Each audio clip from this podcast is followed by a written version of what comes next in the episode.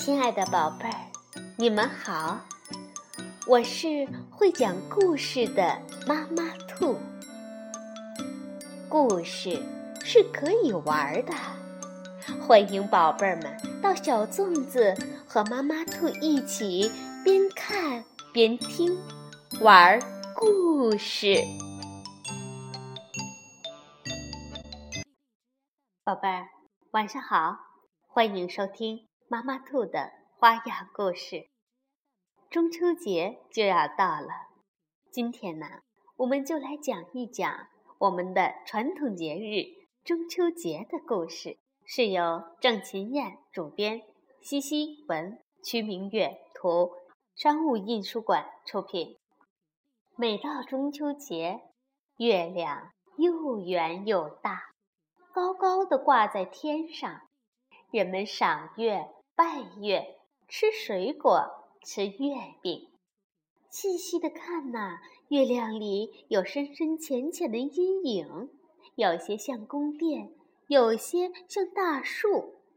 人们都说那里住着嫦娥姐姐呢。你知道这个传说是怎么来的吗？让我来告诉你吧。传说古时候。有一个名叫后羿的英雄，他是一个神射手。有一年，天空出现了十个太阳，这十个太阳都是天帝的儿子。本来他们是轮流在天上值班的，可是呀，日子久了，他们就烦了。这天。他们兴高采烈地一起拥上了天空，这下可糟了！十个太阳挂在天空，就像十个大火团，把大地烤得滚烫。森林里因此起了大火，烧死了许许多多的人和动物。人们都向天空祷告，祈求太阳们赶紧下去。这个世界只要一个太阳就够了。十个太阳听到了人们的请求，可是他们理也不理。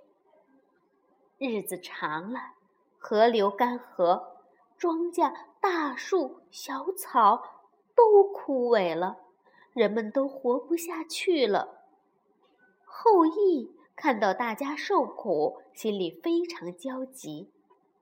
他跨上长弓，迈开大步，朝着太阳升起的东海走去。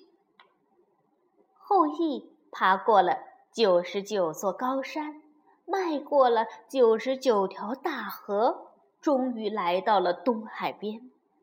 他登上一座大山，拉开了弓弩，搭上千斤重的利箭，瞄准天上火辣辣的太阳，嗖！的一箭射去，唰，一个太阳就被射落了。后羿一支接一支的把箭射向太阳，一连射掉了九个。最后一个太阳吓得赶紧求饶，他向后羿保证，每天都会按时升起落下。后羿这才罢手。天空中。只剩下一个太阳了，人间终于恢复了正常。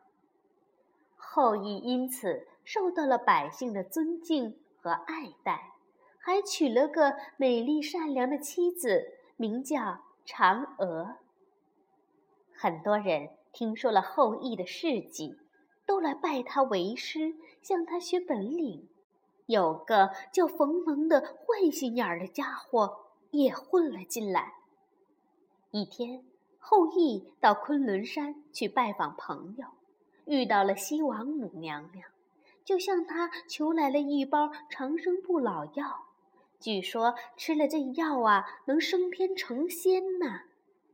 可是药只有一包，后羿舍不得撇下嫦娥自己成仙，就暂时把长生不老药交给嫦娥珍藏。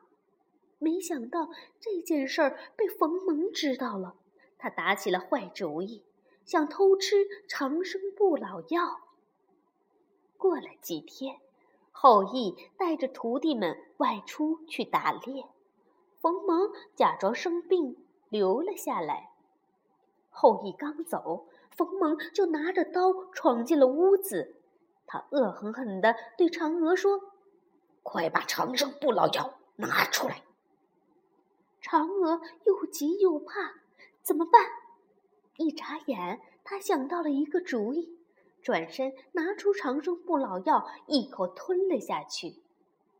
嫦娥一吞下药，身子立刻变得轻飘飘的，向天上飞去，一直飞到了月亮上。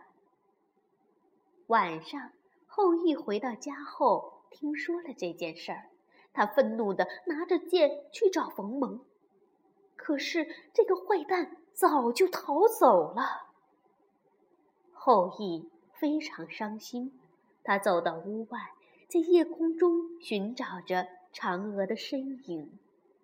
找啊找啊，哪里都不见嫦娥，只有一轮圆圆的月亮挂在空中。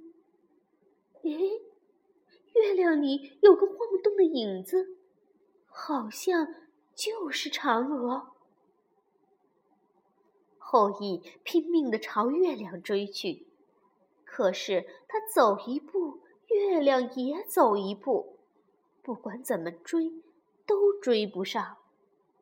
没办法，后羿只好在桌子上放上嫦娥平时最爱吃的一种又圆又甜的饼子，还有新鲜的水果，向着月亮祈祷。希望月亮里的嫦娥能看到。百姓们听说嫦娥到了月亮上成了仙，也都纷纷在月亮下摆上一桌子瓜果糕饼，向善良的嫦娥祈求吉祥平安。从那以后啊，中秋节拜月的风俗就一直流传到了今天。好了，宝贝儿。这就是关于中秋节的由来。接下来呀，我们来说一说中秋节的习俗。首先呢，就是赏月。中秋节的晚上，月亮又大又圆，人们会在这一天回到家里，与全家人一起团聚。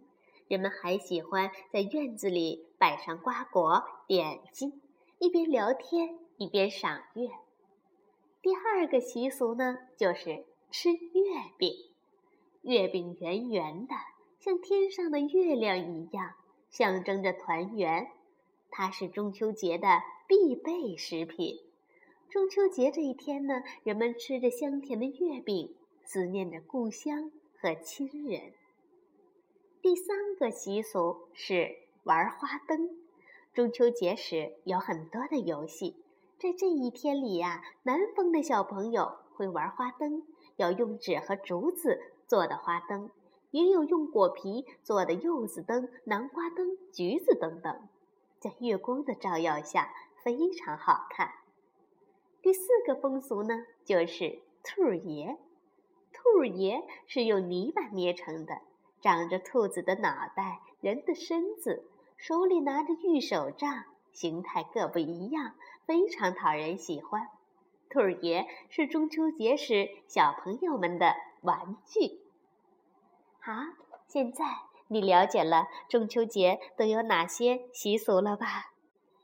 妈妈兔祝所有的宝贝儿们健康成长，中秋节快乐！晚安，宝贝儿。